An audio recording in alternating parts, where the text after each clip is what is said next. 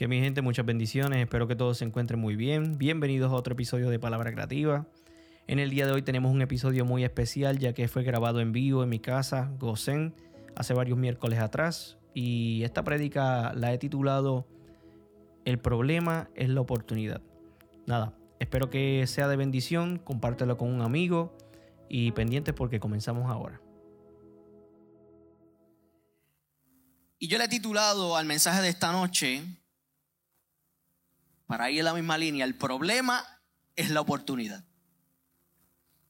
Y suena como que medio loco porque a veces las cosas como que no, no chocan, pero sí, el problema es la oportunidad. Y para que usted se vaya haciendo la imagen conmigo y toda esta historia, el mensaje de esta noche lo voy a dividir en parte A y parte B. Y vamos a ir poquito a poco discutiendo estos puntos que trae esta enseñanza y esta persona de la Biblia que vamos a estar hablando en esta noche. Porque la parte A, nada más y nada menos, es convirtiendo la oportunidad en problema. Y por ahí vamos a empezar. Y cuando hablamos de convertir la oportunidad en problema, a mí me llega esta persona de la Biblia en la cual yo digo, no, este, este es el vivo ejemplo de tener una tremenda oportunidad y no aprovecharla convertirlo en un issue mucho más grande de lo que era y terminar chaval. Pero hay una enseñanza aquí. ¿Por qué? Porque si se predica de oportunidad y el pastor te está diciendo que hay oportunidades y que Dios abre oportunidades, ¿sabe? A veces nosotros, nuestra carne, nuestra concupiscencia, lo que es la humanidad, le pasa que convertimos las oportunidades en problema. Así que voy a comenzar leyendo en Jonás capítulo 1, versículo 1 al 3. Estoy leyendo traducción lenguaje actual. Y dice así la palabra. Cierto día un hombre llamado Jonás, hijo de Imatía, recibió un mensaje de parte de Dios. Levántate, ve a la gran ciudad de Nínive y diles que ya he visto lo malvados que son. Pero en vez de ir a Nínive, Jonás decidió irse lo más lejos posible. Este tipo está pasado. A un lugar donde Dios no pudiera encontrarlo. ¿Eso a usted le hace sentido? Pero, pero Jonás parece que se lo creía. Interesantemente es que Jonás sabía quién era Dios, pero nada, eh, vamos a seguir con él.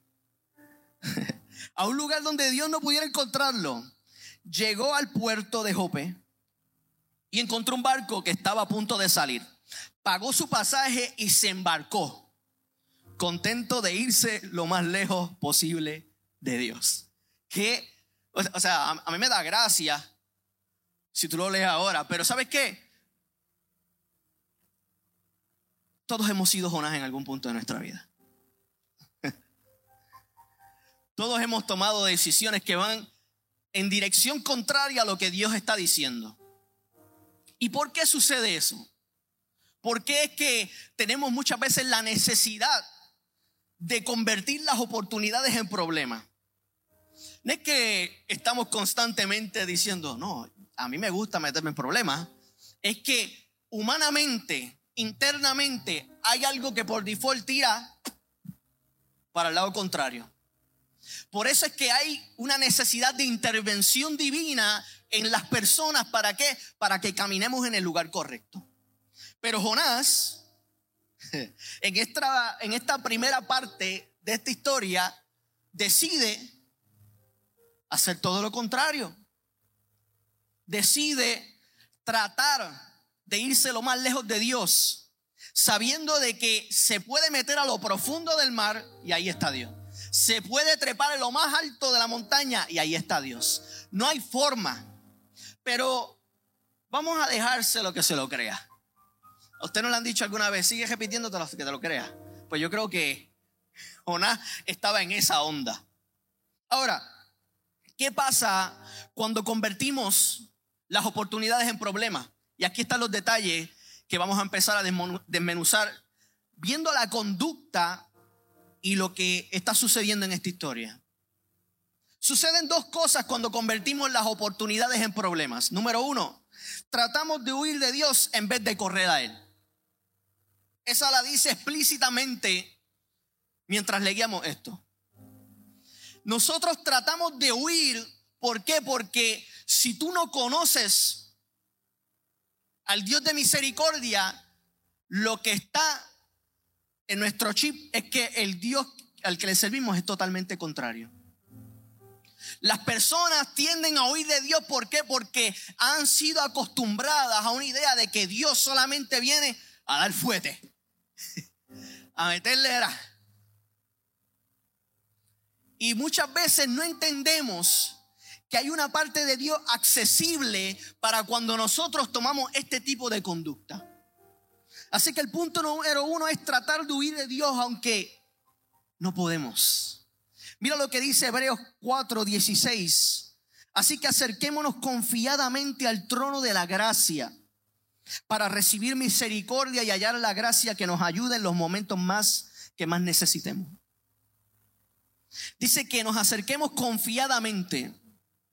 Si muchas veces tiramos para el lado contrario es porque no hemos desarrollado plenamente una confianza en el Dios al que le servimos. Hay algo todavía que necesita ser trabajado. Hay unos issues internos que necesitan todavía tener unos ajustes. Es normal, nos pasa todo. Pero yo quiero recordarte en esta noche que puedes acercarte confiadamente al trono de la gracia. Si yo hubiese estado en ese momento, yo voy a donde Juan y chico, no corras para el lado contrario. Acércate confiadamente a ese Dios que te dio unas instrucciones. Ese es el punto número uno. Ahora, el punto número dos es someter juicio donde Dios quiere exponer misericordia. Cuando convertimos las oportunidades en problemas, queremos tomar el lugar de jueces que no nos corresponde. ¿Sabe? Jonás sabía que si él le predicaba esta palabra a Nínive, su Dios era misericordioso para que si ellos se arrepentieran, los iba a perdonar. Pero dicen los teólogos y los historiadores que Jonás como que no se llevaba muy bien. Sabía el récord de esta gente. Como que ellos no merecen ni siquiera que yo le diga esto. ¿Y sabes qué?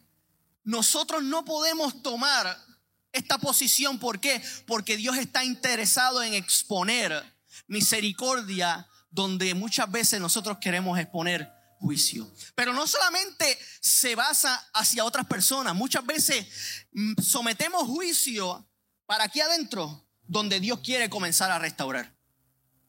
Tú no sirves, tú no puedes, eres un fracasado, mira lo que hiciste, mira que metiste la pata otra vez. Y comenzamos a someternos juicio donde Dios quiere exponer misericordia.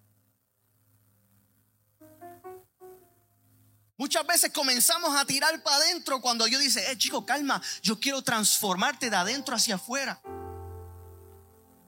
Yo quiero transformarte desde adentro hacia afuera para que puedas experimentar la confianza de acercarse a mi trono. Yo no sé si tú has estado en una posición o te encuentras en una posición en la cual te has estado sometiendo juicio mientras que Dios está diciendo, yo quiero sanarte. Pero es que yo no puedo. Yo quiero restaurarte. Es que yo no sirvo. Pero es que yo quiero fortalecerte. Es que mira lo que yo he hecho, mira lo que yo he dicho, mira los problemas en los que me he metido. En mi trabajo, en, en la escuela, en la universidad, sigo metiendo la pata. Y Dios dice, hey, yo quiero exponer misericordia. No solamente Él se estaba negando la oportunidad a sí mismo, sino que también se la estaba negando a Nínive. Así que cuando cometemos este error de someter juicio donde Dios quiere exponer misericordia, no solamente te afecta a ti, sino a los demás. Porque usted es un agente de cambio donde Dios lo pone. Hmm, ya mismo vamos a la parte que a usted le gusta, yo sé que... Eso fue lo que le pasó a Jonás. Eso fue lo que estaba pasando por su mente. Huyó de Dios y trató de privarle la oportunidad a otro, mientras que él no sabía que Dios le estaba dando una oportunidad también a él. Constantemente Dios está brindando oportunidades. Constantemente Dios está exponiendo oportunidades, pero nosotros no lo vemos. Nosotros no queremos entender eso. Hmm. Ahora, esta es la parte que, más me gusta porque es la parte, la segunda parte de esta historia, que es cuando Dios convierte nuestros problemas en oportunidad nuevamente. Es que Dios tiene que ser misericordioso. Porque si, oye, si usted este, cometió un error, muchas personas humanamente le van a decir, ah, ¿para qué te lo buscas, chacho? No te voy a dar otra oportunidad. Si yo te lo dije, ¿para qué no me haces caso? ¿Por qué no hiciste lo que te dije? ser humano, ¿verdad? Tiende a responder de esta manera, pero Dios responde de una manera totalmente contraria. Ahora, Jonás creía que estaba huyendo. Jonás creía que estaba escapando. Jonás creía que le había dado decline a esa oportunidad. Pero ¿sabes qué? Dios tenía otra oportunidad preparada sin que Jonás lo supiera. ¿Sabes qué? Dice la historia que Jonás va a un puerto. Y cuando se acerca a este puerto ve una embarcación que está a punto de salir. Lo que Jonás creía que era una salida, también Dios la había convertido en una oportunidad. Mientras tú crees que estás saliendo por un lado, ya Dios se está anticipando para darte otra oportunidad. Y te, y te doy un poquito más de explicación para que vayas conmigo. La palabra oportunidad viene del latín oportunista, con dos P, y es compuesto de varios prefijos, pero una de ellas es la palabra portus. En su origen, portus designaba la apertura que permite el transporte y se relaciona con una raíz per, que es conducir y llevar. El sufijo tat, que es cualidad, como en deidad, diversidad, probabilidad. O sea, que la oportunidad es la cualidad de estar frente a un puerto. Jonás creía que se estaba escapando de Dios, pero Dios tenía una oportunidad frente a su cara. Y sabes qué? Tú crees que estás escapando de Dios, pero Dios tiene un puerto para ti hoy. Dios te tiene frente a un puerto para darte otra oportunidad. Pero el latín, oye, puerto no solo se refería a un puerto que va al mar por si acaso, sino a cualquier apertura que permite el transporte. Puede ser a través de una montaña, puede ser a través de valle. Así que en vez de pensar solamente en el mar, por si acaso, puedes decir que se puede considerar la cualidad de una apertura que nos deja salir de un lugar o situación en la que estamos. Así que Aprovecha las, las aperturas de Dios. Aprovecha las oportunidades de Dios. Interesantemente, Jonás no sabía que se estaba dirigiendo a otra oportunidad.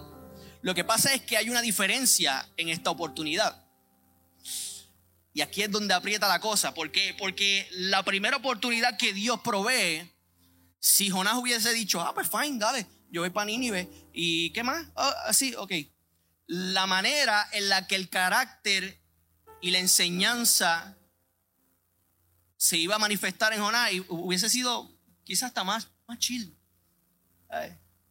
Pero al huir, al irse al lugar contrario, esta oportunidad provee una cualidad distinta.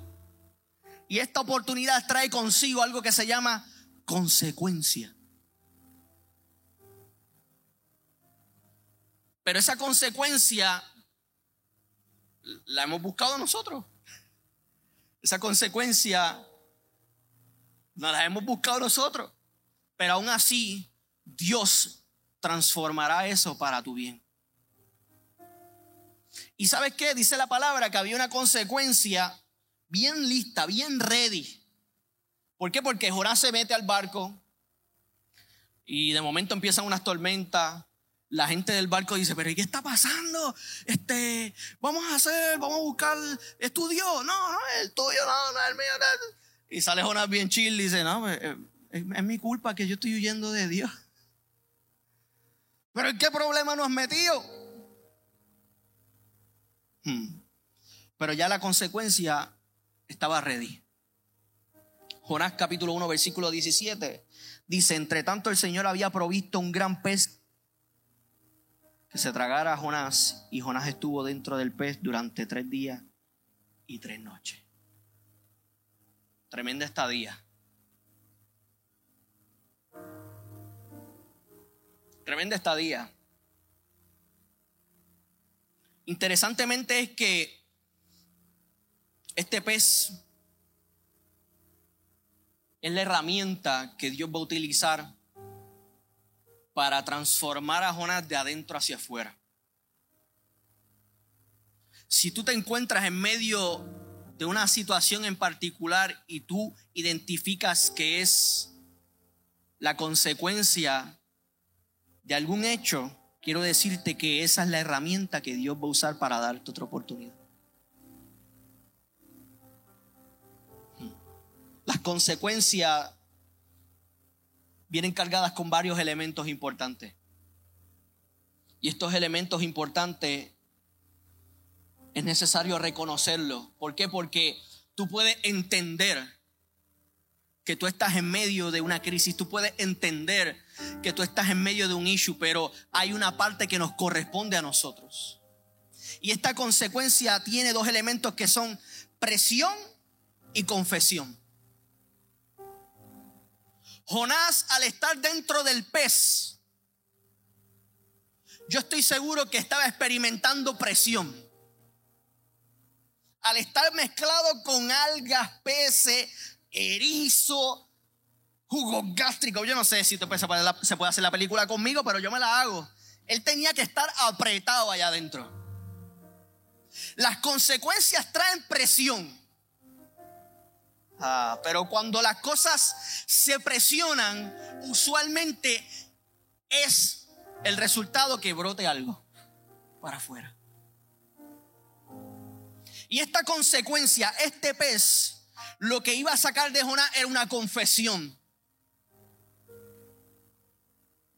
Y, esta palabra confesión a veces como que la tenemos muy, eh, le tenemos una definición muy religiosa y tenemos una imagen ya por default de lo que es confesión. Nos imaginamos, ¿verdad? Una pared, un padre al otro lado y padre, yo me quiero confesar. Eso es lo que vemos en las películas y en las novelas. Pero la confesión es mucho más allá de eso. La confesión va mucho más allá de una pared que está de por medio y hay otra persona escuchándote al otro lado. Al Jesús venir a la tierra, al Jesús morir por ti, por mí, canceló todas las paredes que hay de por medio para que pueda verte la cara cuando tengas que expresar lo que tienes por dentro. Esa definición que tenemos en la mente de, confesión tenemos que borrarla de nuestra vida y entender que cuando nosotros nos confesamos delante de Jesús, Él nos está mirando de frente. Y no hay nada de por medio. La presión del pez y la consecuencia, oye, hizo que Jonás diera una confesión. Y hay un capítulo entero de una oración que él hace, que él se desahoga por completo. Pero hay un verso en particular que yo digo, me entendió. Jonás capítulo 2 versículo 7 dice, cuando la vida se me escapaba, recordé al Señor, elevé mi oración sincera hacia ti en tu santo templo.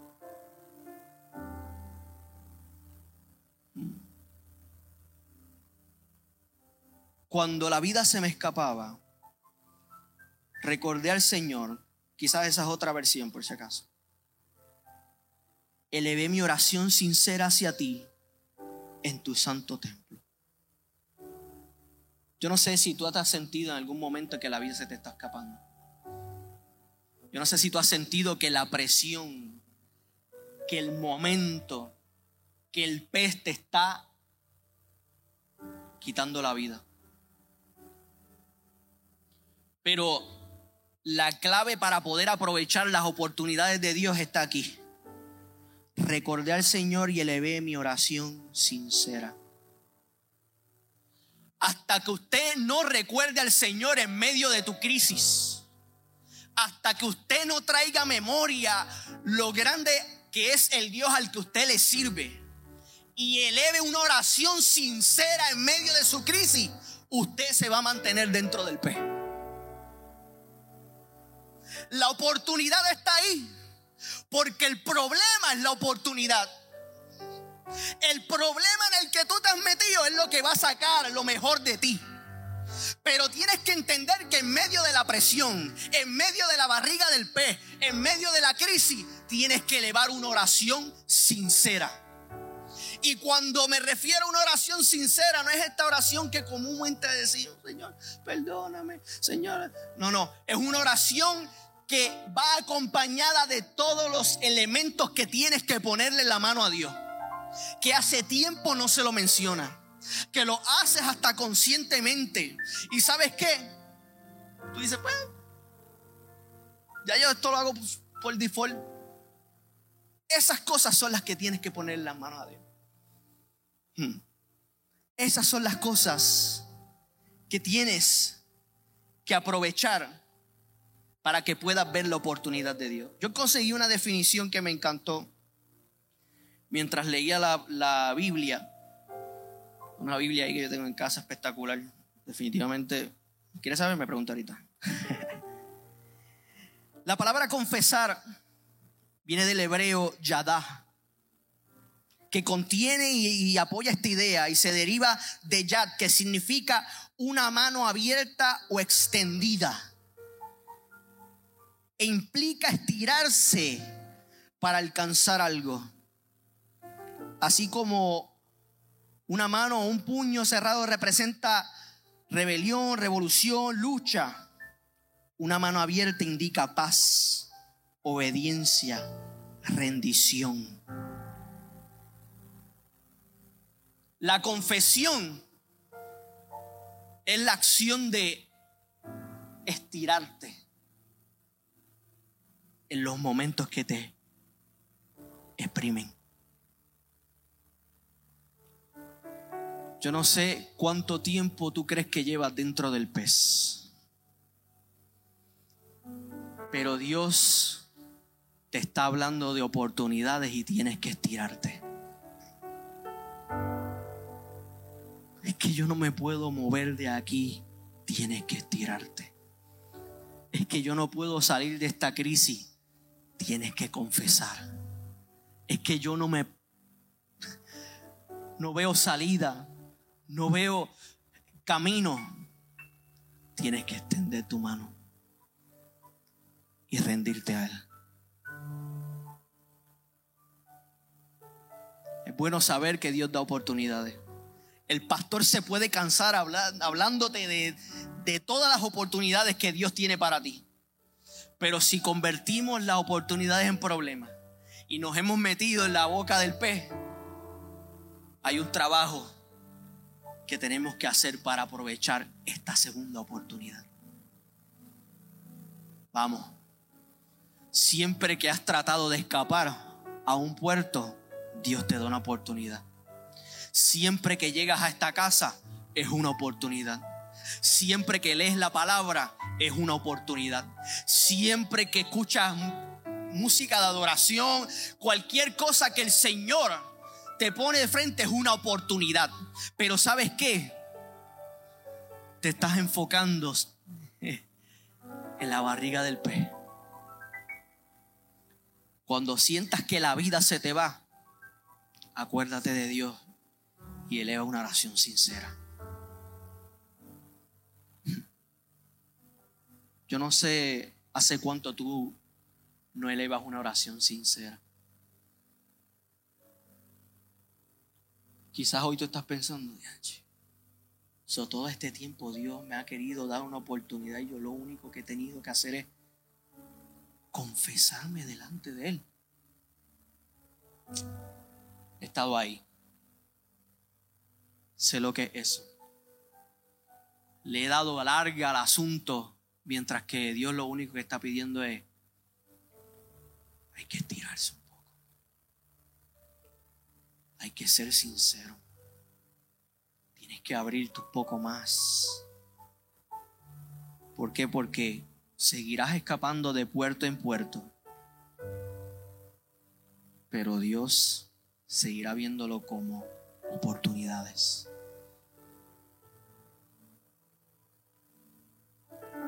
Jonás estuvo tres días y tres noches dentro del pez.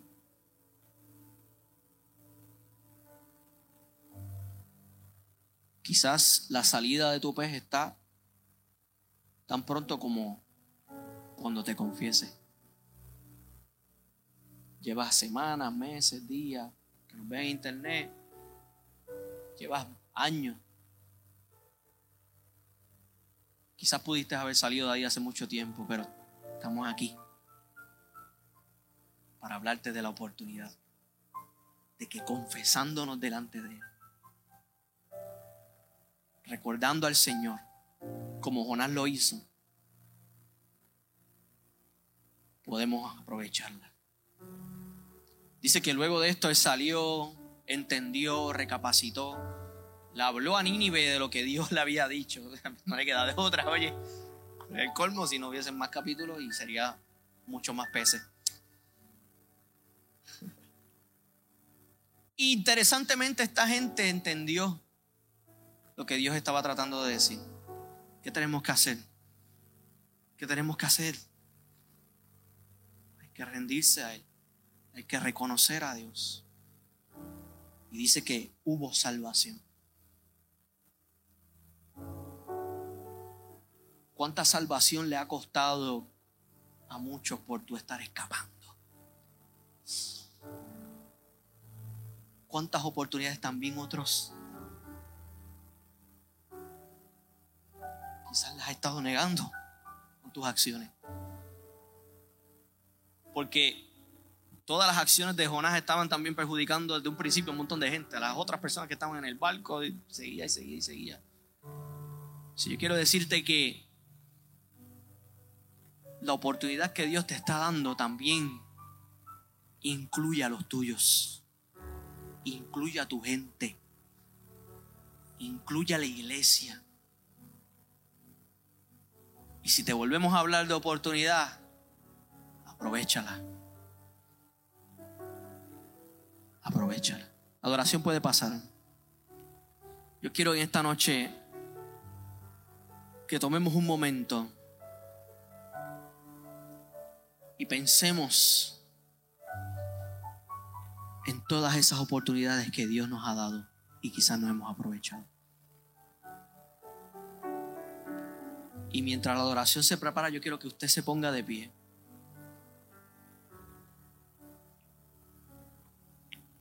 Y te evalúes si estás frente a un puerto, si estás dentro del pez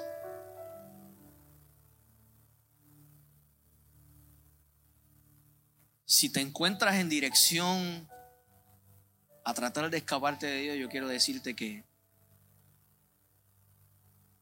todavía hay oportunidad. Todavía hay oportunidad. Henry, es que tú no sabes lo que yo hice antes de venir aquí. Tú no sabes las peleas que yo he tenido en casa. Tú no sabes lo que yo he dicho. Me corresponde a mí saberlo. Ya tú lo sabes y Dios te está dando la oportunidad a través de esta palabra.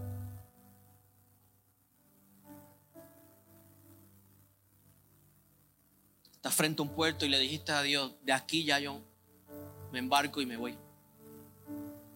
Este es el último bote que tomo, Señor. Esta es la última oportunidad.